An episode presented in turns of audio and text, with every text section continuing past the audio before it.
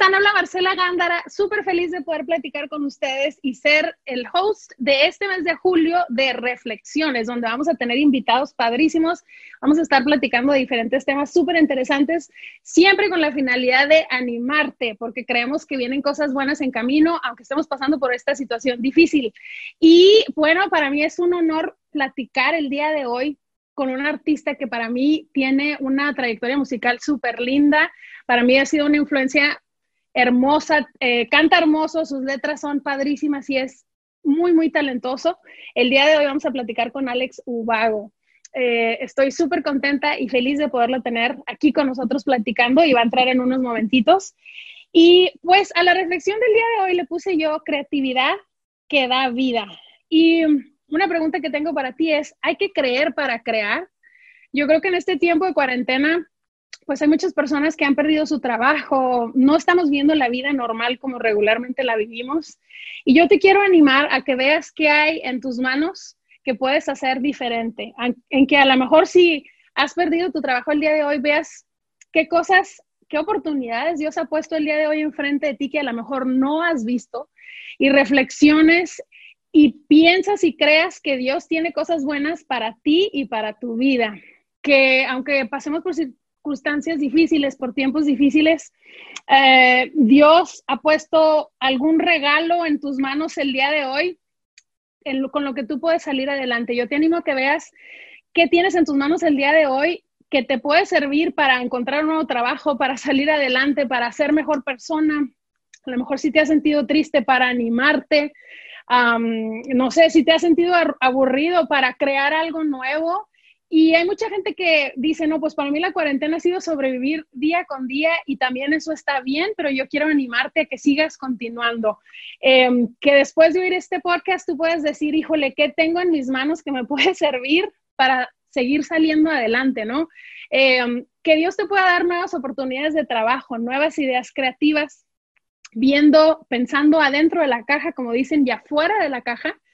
Em, que te abra tu perspectiva, tu panorama y te ayude a crear cosas diferentes para encontrar trabajo, para, para estar bien con tu familia, para tener más paz y para salir adelante. Dios tiene planes de bien para tu vida y para mi vida. Y con eso en mente, pues vámonos con la entrevista. Hola, pues qué gusto tener. Muy bien, qué padre. ¿Tú estás, en, en, Miami? En Texas, yo vivo en Texas. Soy ah. mexicana, pero crecí en la frontera con México. Em, ah. Viví la mayoría de mi tiempo acá, eh, luego viví en Dallas cinco años y aquí estoy de regreso otra vez. Ah, muy bien. Pero me encanta España, he tenido oportunidad de ir a cantar allá varias veces. Amo Madrid y este, daría lo que fuera por unas aceitunas que me manden de allá para acá. bueno, eso es fácil, eso es fácil. ¿Verdad? Ahorita no es tan fácil, Alex. ¿eh? Aunque pienses que es fácil, ahorita con el coronavirus está todo complicado, pero qué gusto poder platicar contigo. Sí, qué gusto poder conocerte y súper emocionada porque, híjole, pues con tu trayectoria musical como escritor de tantas cosas, em, yo soy tu fan, me encanta tu música. Em, desde que era más joven, me acuerdo haberla escuchado y decir, híjole, ¿cómo puede transmitir tanto y con letra tan bonita? Muchísimas gracias. Gracias, Marcela. Un honor, un honor. No, no, no. Y súper contenta de escuchar algo nuevo tuyo y bien emocionada porque teníamos ya tiempo que no oía más algo nuevo tuyo, ¿verdad? Tienes poquito que sacaste algo nuevo. Sí, en el último año, bueno, el último disco que saqué fue, salió en 2017, que se llama Canciones Impuntuales. Y, y en el último año he estado sacando, he sacado cuatro canciones sueltas, digamos, como, como singles sueltos en, las plataformas digitales, ¿no? Eh, han ido saliendo desde agosto del año pasado, más o menos cada tres meses he ido tirando así una canción y ahora estoy ya terminando de, darle forma a lo que será mi nuevo disco, que saldrá a principios del año que viene. Y el primer single oficial de, de este nuevo disco saldrá ahora a principios de agosto, ¿no? Y bueno, lo que he estado sacando últimamente, la verdad es que han sido canciones que tenía ahí eh, guardadas y que de alguna manera quería compartir con la gente, aunque estas, estas canciones que he sacado últimamente no van a formar parte del disco, porque el disco van a ser 10, 11 canciones completamente nuevas, pero estas que he sacado últimamente son un poco fruto de, una etapa un poquito experimental en la cual, eh, bueno, pues he estado eh, influenciándome con, nuevos sonidos y con, influencias un poquito más, más actuales, un poquito más urbanas, fusionando, digamos, mi estilo de siempre con, estilos un poquito más, más de ahora, ¿no? Eh, que, son más tendencia ahora y tal. Y bueno, en, eso estoy, en eso estoy. Está padrísima la canción. Yo oí la, el nuevo sencillo que se llama Te pido otra oportunidad, ¿verdad? Efectivamente, esa es la última que salió hace como tres semanas o algo así. Oye, pero me encanta porque yo le puse de nombre a este podcast o reflexión, creatividad que da vida. Y tantas veces como músicos, como escritores, tenemos que reinventarnos. Para hacer este disco, ¿tú crees que te tuviste que reinventar de alguna manera?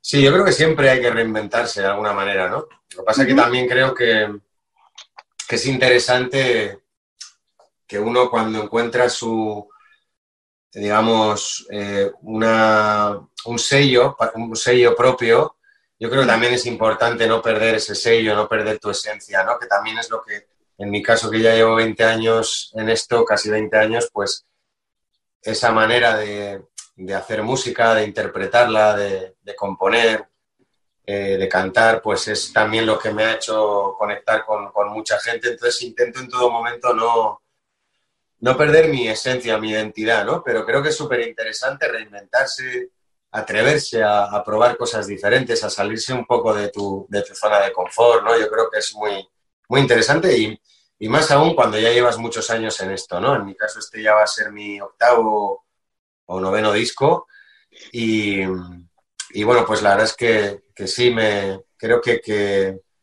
que hay que reinventarse, ¿no? Porque los años pasan, la música evoluciona y aunque, aunque te mantengas en tu estilo, que yo creo que es algo normal y, positivo, no perder ese sello, esa esencia, creo que es interesante ir actualizándose un poco a nivel de, de sonido, ¿no? Sí, me encanta eso que dices y la verdad me gusta porque yo creo que parte de, de, tu esencia han sido canciones hermosas de amor, ¿no? Que las oyes y te llegan al corazón y te identificas. Y te pido una oportunidad, tiene una letra súper bonita, pero con ritmos que se están usando ahorita, la verdad, y me encantó. Yo creo que se oye un muy buen balance de algo nuevo sin perder la esencia del regalo que tú tienes, que es escribir de una manera poética que derrite a toda la gente. Ah, muchas gracias. Me vas a derretir tú a mí con esas cosas que me estás diciendo. no, no, lo, digo de corazón. esta canción, eh, eh, te pido otra oportunidad, la defino como un trap romántico. Eh, porque en realidad, en realidad es una canción, si tú la escuchas cantada solamente con una guitarra, en acústico se siente como un, realmente es una canción muy pop, un medio tiempo, una letra muy romántica, pero, pero que decidí construir o, producir, grabar sobre una base de trap. Eh, y, es, lo interesante de esta canción, ¿no? Que, realmente sí, es como un es, un, trap en realidad, lo que es la base que, que, viste la canción es un trap, pero no deja de ser una canción súper super romántica en realidad. Sí. Pero padrísimo porque el trap, si, no sé, ¿no? Si te hubieran preguntado antes, Alex, ¿grabarías una canción trap? ¿Qué hubieras dicho? A lo mejor, no, no, porque el trap es controversial. ¿Tú crees que el trap es controversial? Es lindo, pero va, es como que un paso más allá del reggaetón en, en, cuanto a letra, en cuanto a ritmo, ¿no? Como que va un poquito más allá del reggaetón. Sí, eh, lo que pasa es que yo, yo diferenciaría un poco a veces cuando hablamos de un estilo musical, pues claro, eh, ¿Qué es lo que define un trap como tal? ¿El ritmo, la letra? Eh, o, es todo, ¿no? Es la actitud, es la estética. Entonces, claro, evidentemente yo no soy un trapero, eso está más que claro. Pero es interesante, es como, yo qué sé, ¿no? Eh, el despacito es un reggaetón, porque a mí no me lo parece como tal. O sea, yo creo que es una canción que fusiona eh, melodías latinas con un ritmo que podría ser un ritmo parecido al de una canción de reggaetón pero con una, con una melodía más bien pop, con una letra que no es una letra como tan reggaetonera en realidad. Entonces, al final yo creo que en la música lo bonito es fusionar estilos, ¿no? O sea, eh, eh, tenemos la salsa pura y dura, tenemos el, rock como tal, tenemos el, pop, la música electrónica y lo bonito es fusionar todos esos estilos y de ahí muchas veces salen cosas muy interesantes, ¿no? Eh, como Alex Ubago haciendo un trap, una cosa que nadie se podía esperar en absoluto, ¿no? Pero, como diríamos en México, ¿no? Padrísimo y que funciona. Perdón que te interrumpí. Sí, pero, pero para mí fue un experimento bonito porque eh, de repente un día estaba, estaba conversando con, con, el, con el presidente de, Warner aquí en España, de mi, de mi, discográfica, y él me comentaba, joder, es que yo me he dado cuenta de que, o, a mí me da la sensación de que, de que muchas de tus canciones, de, esos medios tiempos, esas, canciones un poco baladísticas que tú haces, eh, perfectamente podrían encajar en un ritmo de este tipo, ¿no? Con una base de este tipo, un poquito más eh, urbana o más electrónica, más trapera, tipo Drake, tipo Post Malone, este tipo de, bases. Y yo al principio le miré como arqueando un poco la ceja, como diciendo, ¿en serio? O sea, y, entonces dije, mm, voy a tomarme el, o sea, voy a tomármelo como un pequeño reto el, tratar de construir una canción eh, con una base de este tipo, ¿no? Y salió esta canción, Te pido otra oportunidad. Y realmente me di cuenta de que sí que era cierto, ¿no? O sea, que de repente podía encajar una canción romántica melódica de mi estilo con una base de este tipo, ¿no? Y, y, de hecho me sentía cómodo cantándola, o sea, no, no, me sentía fuera de lugar, ¿no? Así que por eso también decidí compartirlo con el público para que, para que puedan ver que, bueno, pues que, uno, que, uno como artista también de repente pues se sale de, de, lo, que, de lo que igual la gente más puede esperarse de ti, ¿no? Sí, no, y como decimos, ¿no? De que se vale reinventarse sin perder la esencia, pero siempre estar innovando, ¿no? Yo creo que hacer música es hacer, no sé, yo tenía un amigo músico que siempre me decía, Marcela, no hay nada nuevo debajo del sol, ¿no? Porque siempre va a haber algo que se parece a algo que estás haciendo Puede ser desde hace 30 años, ¿no? A los Beatles viejito y tú así de que no, mi canción es guau y es única y luego ya oyes un acorde que se parece un poquito a la tuya. Pero lo padre, yo digo, es no quedarse ahí y como tú dices, ¿no? Bien podrías haber dicho, no, yo quiero seguir cantando eh, mis canciones, dejarlas nada más en baladas, sin que sean traps y qué padrísimo poder experimentar y sacar algo interesante. Ahora, a esto le puse creatividad que da vida, porque yo creo que la música es un instrumento que da vida. Em, para mí la música tiene el poder de transmitir muchísimas cosas, ¿no? Y transportarte a un lugar. Puedes oír música asiática y estás en Asia, española, flamenco y estás en España. Puede llevarte a un mundo de emociones desde estar feliz hasta estar triste. Y a mí siempre me gusta escuchar cosas que dan vida y yo considero que eres un artista que da vida porque tus letras son hermosas. Em, ¿Te sientes tú responsable de, lo que escribes? ¿Cómo escoges tus canciones? ¿O buscas más reflejarte en lo que estás escribiendo en tu arte? ¿O piensas, eh, debería escribir esto porque necesitamos hablar sobre este tema en específico o sobre eh, pedir otra oportunidad, ¿no? Por ejemplo, cuando escribiste esta canción, ¿pensaste, la escribiste porque tú estabas pasando por esto o dijiste, todos necesitamos otra oportunidad y por eso la voy a hacer? Bueno, en realidad... Em, esta canción, Te pido otra oportunidad, como la gran mayoría de mis canciones, nace de una manera como muy instintiva, ¿no? No tan premeditada, por decirlo así, como tú estás diciendo, es decir, quiero, voy a hablar de esto, quiero hablar de esto porque creo que necesitamos hablar de este tema y, voy a esforzarme por hablar de esto. Eh, eso lo hago a veces. Eh, depende de la canción. Son muchas las canciones ya que he escrito a lo largo de mi carrera y hay de todo. Hay veces que sí me he sentado como con la intención de hablar de algo, decir, quiero contar esta historia o quiero hablar de, este, de esta temática en concreto, y entonces busco las palabras, las frases y la manera de, expresar con esa canción lo que quiero decir, ¿no? Pero muchas otras veces, y yo diría que probablemente la gran mayoría de mis canciones nacen de una manera mucho más instintiva, ¿no? Eh, como yo suelo decir, casi como que uno las... No es muy romántico. Las vomita pero como que las vomita, efectivamente, ¿no? Pues a veces tienes un sentimiento dentro. Eh, la gran mayoría de mis canciones son autobiográficas, no todas, porque también qué aburrido si no estar hablando siempre de uno mismo, ¿no? O sea, eh, también muchas veces robo historias a terceras personas, historias que veo a mi alrededor, que me cuenta un amigo y que las cuento yo en, en primera persona, o incluso historias que me invento. Aquí, aquí vale todo. Puede ser una historia que viste en una película que te inspiró una novela, eh, qué sé yo, hay, hay de todo, ¿no? Pero la mayoría de ellas son autobiográficas, son sentimientos propios que, en algún momento, vivencias, eh, no sé, eh, sensaciones, estados de ánimo que de alguna manera en algún momento vuelcas en, una canción, ¿no? Y, las expresas en forma de, en forma de canción. Por cierto, Marcela, perdona, te voy, a, te voy a cortar porque me han dicho que esto no era una entrevista, que era una conversación. Entonces yo también, yo quiero, yo también quiero saber un poquito más de ti. Súper, súper. ¿tú, qué es lo que cantas? O sea, ¿cantas algún estilo en concreto o...?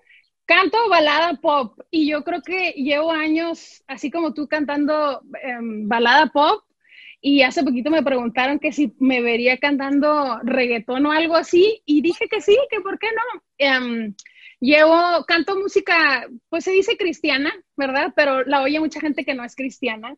Y llevo, yo creo, 14 años cantando, 14 em, años cantando y yo no sé cómo empezaste tú, pero yo soy súper tímida y empecé cantando porque me obligaron a cantar. Y, ¿Ah, sí? ¿Cómo es de eso? Verdad, ¿Pero de cómo verdad. te obligaron? Así, mira, yo estaba, yo cantaba en mi iglesia y eh, las iglesias acá usan micrófonos y diferentes cosas para cantar, ¿no? Así como si, como si fuera un concierto, usan todo, todo ese show de los, eh, las luces, los micrófonos, y me, me dijeron, Marcela, cantas y empieza esta canción porque cantas. Y yo, no. Y em, canté, y de ahí se, alguien me escuchó, y la primera vez que me dijeron que si quería hacer un disco, yo pensé que estaban jugando eh, yo les dije, Estaban de broma. ¿eh? Sí, les dije, están de broma, porque yo hacía background vocals, o sea, voces de fondo. Y era feliz y me podía quedar toda la vida haciendo background vocals porque nadie te ve y no tienes que hablar con la gente, ¿no? Y disfrutaba cantar background vocals, pero mm, me animé, supe, yo creo que era parte de lo que Dios tenía para mí y yo creo que la música es un regalo. Y mm, yo siempre he tratado de hablar de algo que da vida, eh, que mis canciones sean, me pasa como tú, a veces las vomito y otras veces trabajo en ellas, en algo que creo que pueden decir, pero me gusta oír historias de personas que de alguna manera se han sentido identificadas con la canción y los ha ayudado, desde gente que se ha querido suicidar y de verdad así de la nada oyen la canción y no lo han hecho, gracias a Dios, hasta personas que han pasado por tratamientos como de cáncer.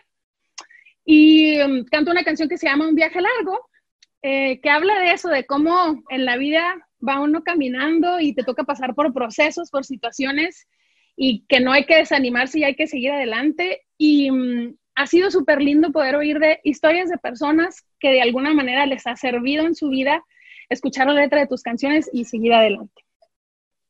Qué bueno, qué bonito, qué bonito.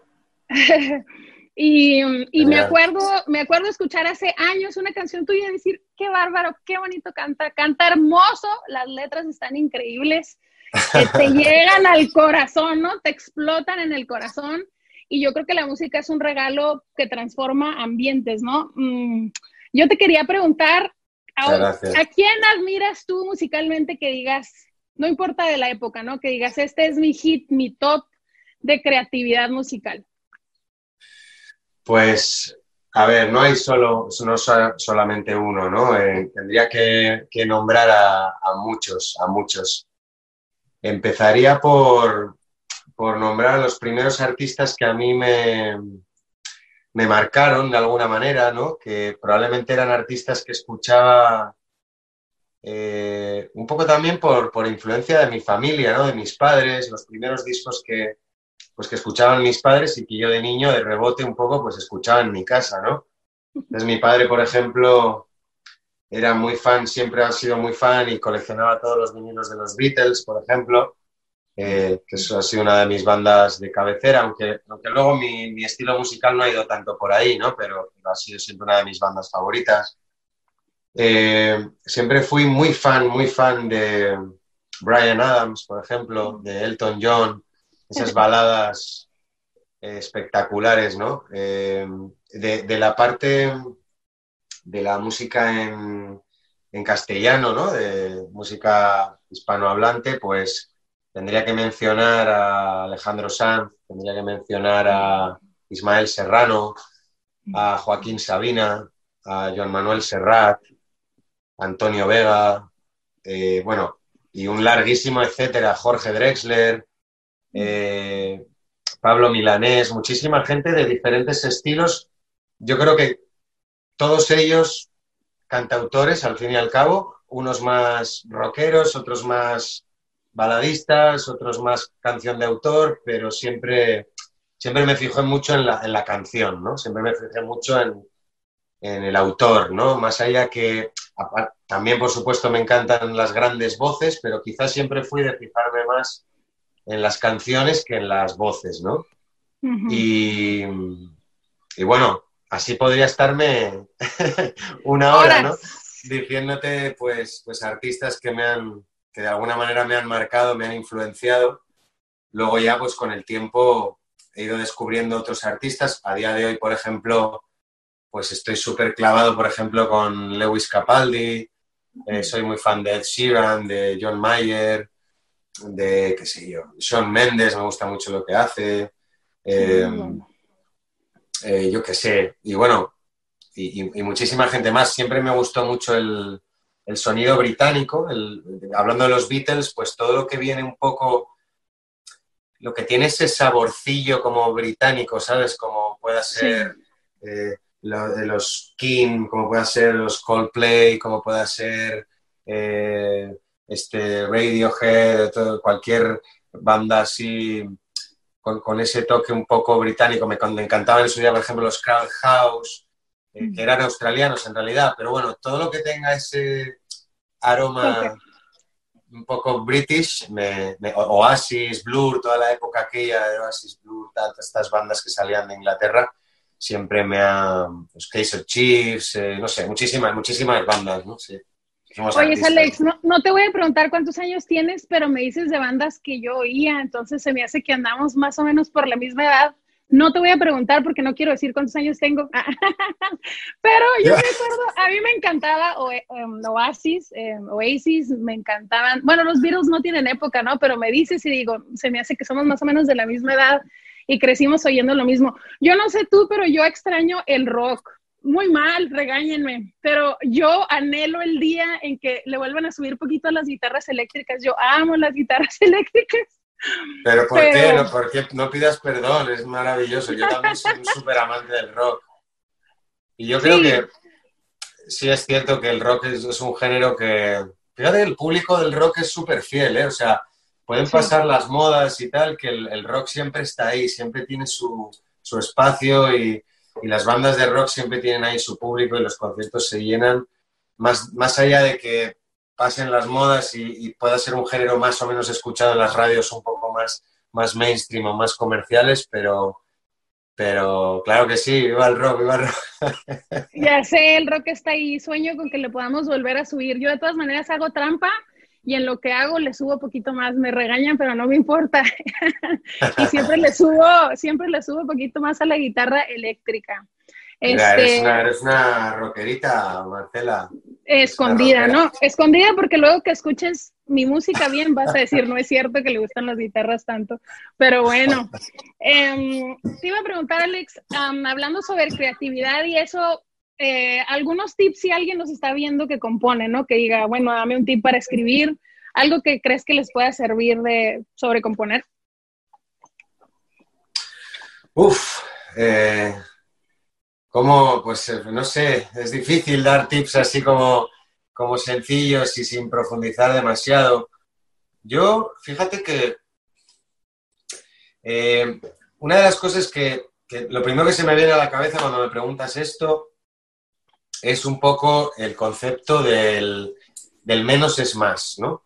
Y de la sencillez también. O sea, yo creo que si te pones a analizar, yo lo primero que haría si fuera alguien que quiere aprender a componer, y que y de, hecho fue como yo empecé a componer también, ¿no? Es, eh, primero yo creo que es muy interesante tocar un instrumento, aunque no totalmente, aunque no eh, imprescindible, porque conozco a muchos compositores que han compuesto grandísimas canciones sin saber lo que es un do, que no saben tocar un instrumento, solo con la pura imaginación y cantando, imaginándote una canción, cosa que es muy interesante también. ¿eh? Pero yo creo que aprender a tocar un instrumento eh, ayuda mucho, ¿no? Y entonces a mí me ayudó mucho sacar las canciones de los artistas que a mí me gustaban, ¿no? O sea, eh, como los libros de, cifrados, los libros de acordes. Hoy en día, claro, antes yo recuerdo cuando yo era chico y empezaba con la música y a componer y tal, cuando querías conseguir los acordes de una canción, tenías que comprarte en las tiendas de, música y en las tiendas de instrumentos vendían estos libros de acordes, del disco de no sé qué, no sé qué. Hoy en día con Internet lo tienes súper fácil. Tú metes en, Google eh, eh, acordes, tal canción, y te aparece ahí toda la letra con los acordes y tal. Entonces es muy fácil.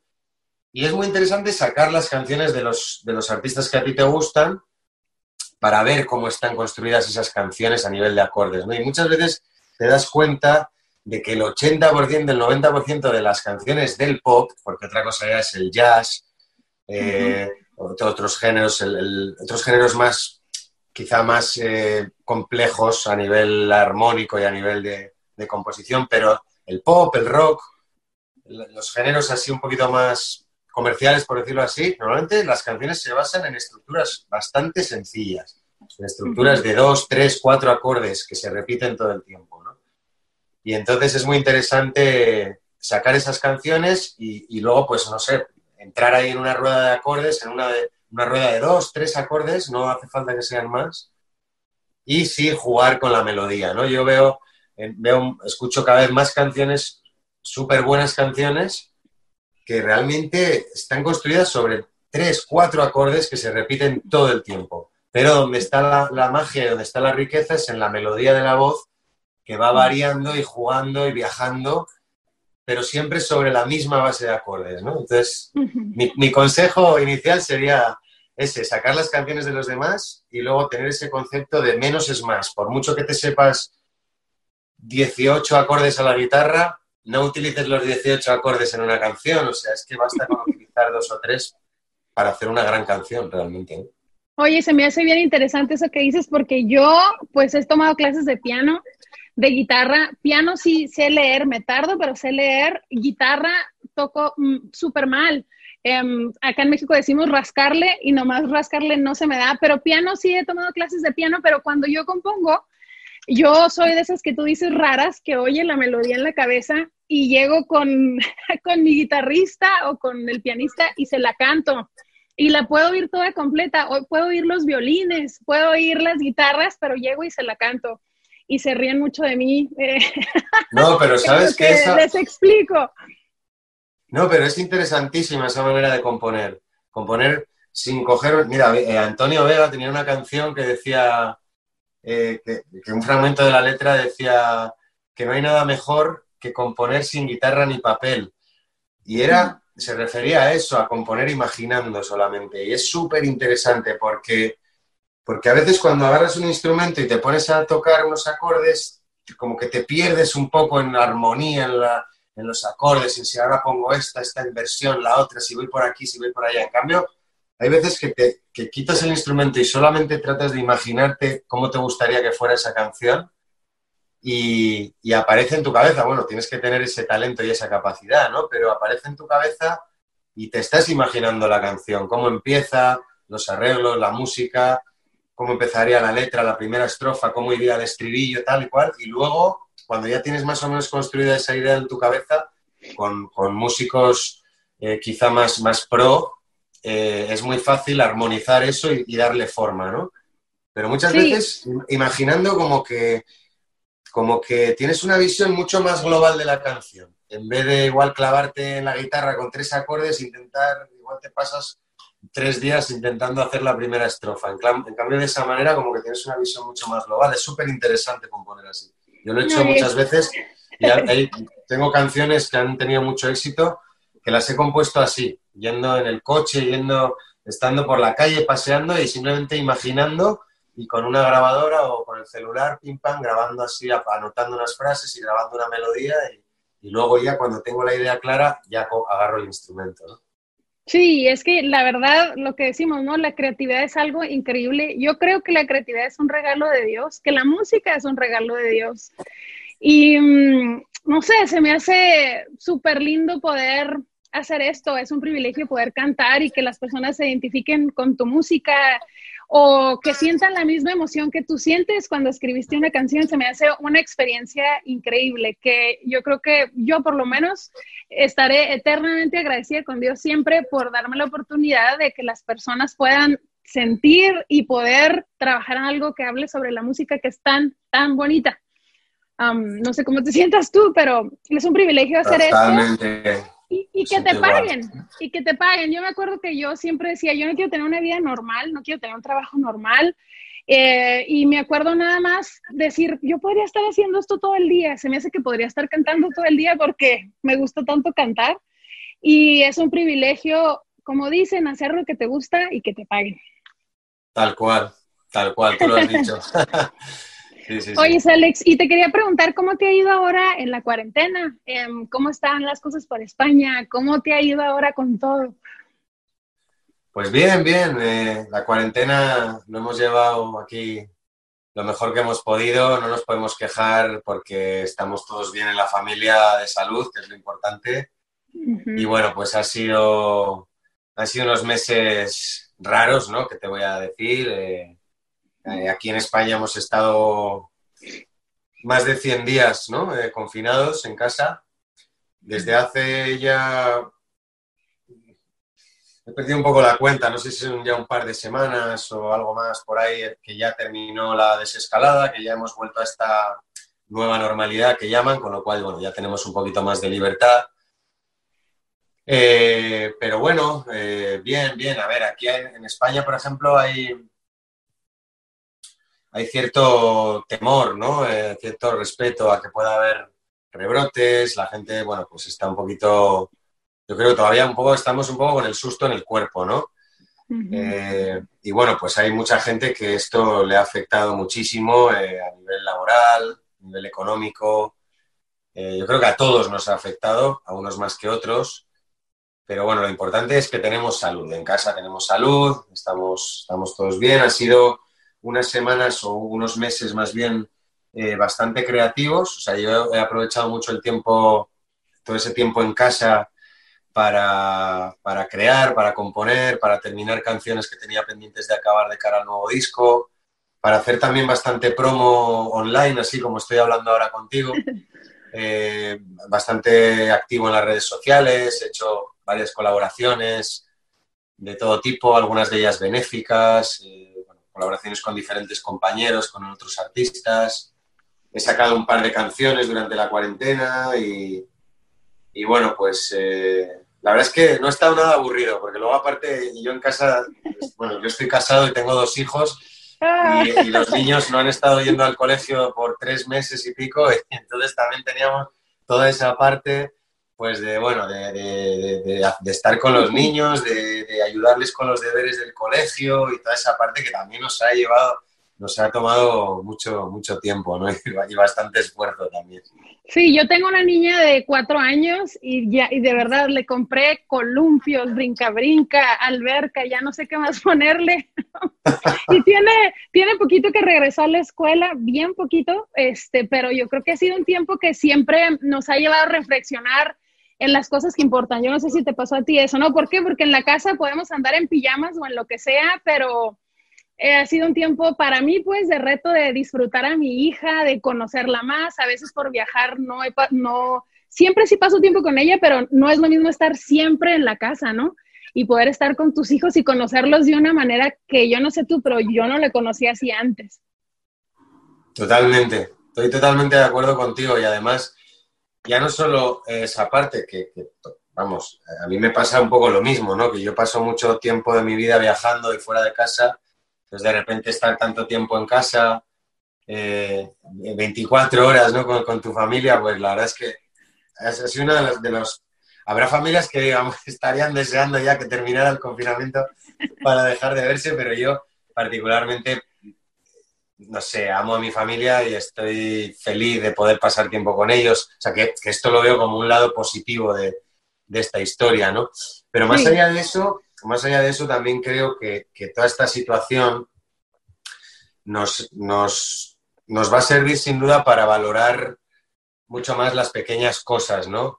Quiero decir, el hecho de tener que estar confinados y haber tenido que estar más de 100 días sin poder salir de casa, sin poder abrazar a nuestros seres queridos, a nuestros padres, abuelos, amigos, sin poder irnos con un amigo a dar un paseo, a andar en bicicleta a la playa, a tomarnos una cerveza a un bar o a cenar o a comer a un concierto, ir a ver un, no sé, ir a ver un partido de fútbol, de lo que a uno le guste, ir al cine, no sé, las cosas que nos gustan hacer, que, en el fondo todos esos pequeños detalles, compartir el tiempo con nuestros seres queridos, esos, son los pequeños detalles que realmente nos hacen felices, ¿no? Y que son las cosas importantes en la vida. Y que cuando no las tienes, eh, cuando vives en una vida en la que das por hecho todas esas, todas esas cosas, pues quizá yo creo que esto sí es un poco una lección para, para, que vivamos de una manera igual un poco más consciente, más solidaria, que nos digamos más lo que nos queremos, que abracemos más a nuestros padres, a nuestros... Fíjate, con esta pandemia, toda la gente que ha perdido seres queridos y que además no se ha podido despedir de ellos como les habría gustado, ¿no? Por, por la situación y por, porque, porque no era posible. Y bueno, pues que esto también nos sirva para eso, para valorar y para, dar las gracias por todo lo que tenemos y vivir de una manera, no sé, más agradecida y más, no sé, más, más consciente, ¿no? Sí, qué lindo lo que dices, yo estoy de acuerdo. Y a mí me gustaría animar, no sé cómo veas tú, pero muchas personas también han perdido su trabajo. Y um, hay mucha gente que le, que le preguntas, ¿no? ¿Cómo estás en la cuarentena? Y mucha gente dice, sobreviviendo y yendo día tras día y se vale y está bien. Pero a mí me gustaría retar a las personas que nos están escuchando o nos están viendo en la entrevista a pensar adentro de la caja y afuera de la caja, ¿no? En, yo creo que Dios nos ha dado habilidades, talentos y que siempre hay algo en nuestras manos que podemos aprovechar para hacer. Hablábamos ahorita de reinventarnos y yo digo qué importante es ver las oportunidades que tienes alrededor, ¿no? Así como tú, a lo mejor no podemos salir, pero podemos componer nuestra casa, podemos disfrutar a nuestros hijos, podemos dar entrevistas online y, y, pues no necesitas ser una persona pública para ser creativa. Y a mí me gustaría pues que, los que nos están viendo piensen en todas las opciones que, pueden tener, a lo mejor hasta de trabajo diferentes a lo que estaban haciendo, creyendo que em, Dios es un Dios que quiere lo mejor para ellos y que les va a dar una oportunidad para salir adelante. Y yo no sé tú qué piensas de eso, de animar a la gente a ser creativos y creer que aunque estamos pasando por un tiempo difícil, esto puede obrar para bien si lo permitimos. Sí, totalmente. Yo, me, me parece muy bonito lo que estás diciendo y y, y les eh, súper interesante. Y hay que, eh, así tiene que ser. Y, yo también animo a todo el mundo que nos esté viendo y que esté pasando un momento, sobre todo aquellos que estén pasando un, momento un poco complicado, en el que se sientan un poco perdidos. Eh, lo que tú estás diciendo es muy interesante. Siempre hay que, esto tenemos que superarlo con creatividad, con esfuerzo. Van a ser, probablemente para mucha gente vendrán tiempos difíciles y va a tocar esforzarse, pero con esfuerzo, con trabajo, con creatividad, con imaginación, saldremos adelante todos, no tengo ninguna duda. Y luego a esto añadiría otra cosa más, que es que seamos solidarios, ¿no? O sea, a todos aquellos que, que estén un poquito mejor, que no les haya afectado tanto esta situación, pues que sean solidarios también con los de al lado, ¿no? Con ese que está un poco más desfavorecido, porque es vital en estas situaciones que nos ayudemos los unos a los otros, ¿no? También es muy, muy importante, ¿no? La solidaridad. Sí, yo creo que yo creo que todos tenemos algo que podemos dar. Acá ha sido lindo. Si tú me estás viendo y como dices, eres, eres alguna de las personas que necesitan, pues busca recursos en tu ciudad, en tu país, de bancos de alimentos, bolsa de trabajo, para que puedas salir adelante. Y si tú eres alguien que has batallado menos, como dice Alex, busca un lugar en donde puedas donar y ayudar, ¿no? Yo creo que eh, sin importar la clase socioeconómica, ahorita la falta de trabajo ha afectado muchísimo a todos y qué lindo, como tú dices, poder ver eh, si tenemos algo que podamos dar a los demás, pues te animo, si tú nos estás viendo, métete, involúcrate en lo que está pasando en tu comunidad y da. Aparte de que a veces cuando uno da, em, recibes algo súper lindo. Hay que dar sin interés, ¿no? Como tú dices, por ser solidarios, pero a veces cuando das, el más beneficiado eres tú. Totalmente. Alex, si te ha tocado, ya, ya casi estamos terminando, pero te quería preguntar, ¿te ha tocado alguna historia interesante en la cuarentena, ahorita en este tiempo que has estado como platicando con tu público? ¿Alguna historia padre eh, o linda que nos pudieras platicar eh, de alguien durante esta cuarentena, pues? Bueno, eh, bueno, me ha pasado, bueno, no sé, así una historia un poco anécdota y tal. bueno, he tenido un amigo que, estuvo, que, le pegó duro el coronavirus, que estuvo ingresado en, la UBI aquí, un, amigo de, mi edad además, ha sido el único caso un poco cercano que he tenido. Y por suerte fue una, la historia terminó bien porque por suerte salió y, después de estar bastante tiempo ahí ingresado fue una alegría saber que, que, que, ya, que ya lo superó, ¿no? Eh, no sé, el tema del, por ejemplo, del, del Resistiré, que fue una, canción que grabamos aquí en España, nos juntamos varios artistas, eh, artistas conocidos de aquí de España para regrabar una canción mítica del dúo dinámico que se llama Resistiré. Eh, fue una iniciativa benéfica que hicimos, eh, bueno, pues que un poco tratando de grabar una canción que, fuera un himno, porque es una canción que tiene una letra muy necesaria en, este, en ese momento, en el momento en el que estamos en el confinamiento, y realmente se convirtió en una canción, eh, en un himno de lucha y de resistencia, ¿no? Que se viralizó muchísimo aquí en España y además todos los beneficios que, que genera la canción a nivel de descargas, streaming, visualizaciones y demás, eh, van para Cáritas, para ayudar a la gente más necesitada. Y fue una experiencia también muy bonita que viví durante la cuarentena y que me, me llenó mucho, la verdad, participar en esto. Eh, ¿Qué más te puedo contar? No sé. No, yo oí la canción y me encantó, ¿eh? Me encantó la canción, se me hizo se me hizo muy linda. No sé, ahora, no sé, me pillaste un poco fuera de juego. Tampoco sé si me pasó, fíjate que, claro, aquí la, la vida durante el confinamiento era tan, bueno, luego grabamos una canción también homenajeando a los, a los sanitarios, que yo también en todas las entrevistas me, gusta recordar y agradecer a todas esas personas que en este momento, pues es que, que, que han estado y que siguen estando en primera línea un poco de batalla de esta, de esta pandemia. Los sanitarios, los cuerpos de seguridad, eh, las personas que trabajan en, en farmacias, en supermercados, que en, transporte público, en servicios de primera necesidad, que de alguna manera son personas que arriesgan su vida, su salud, ¿no? Por, por mantener, porque todos podamos mantener un, mínimo bienestar, ¿no? Y entonces yo a, a, las personas cuando ahora veo, ahora que estamos, parece que empezamos a ver la luz al final del túnel, pero esto todavía hay que ser muy prudentes, ¿no? Y entonces veo a veces situaciones a la gente como muy feliz, ¿no?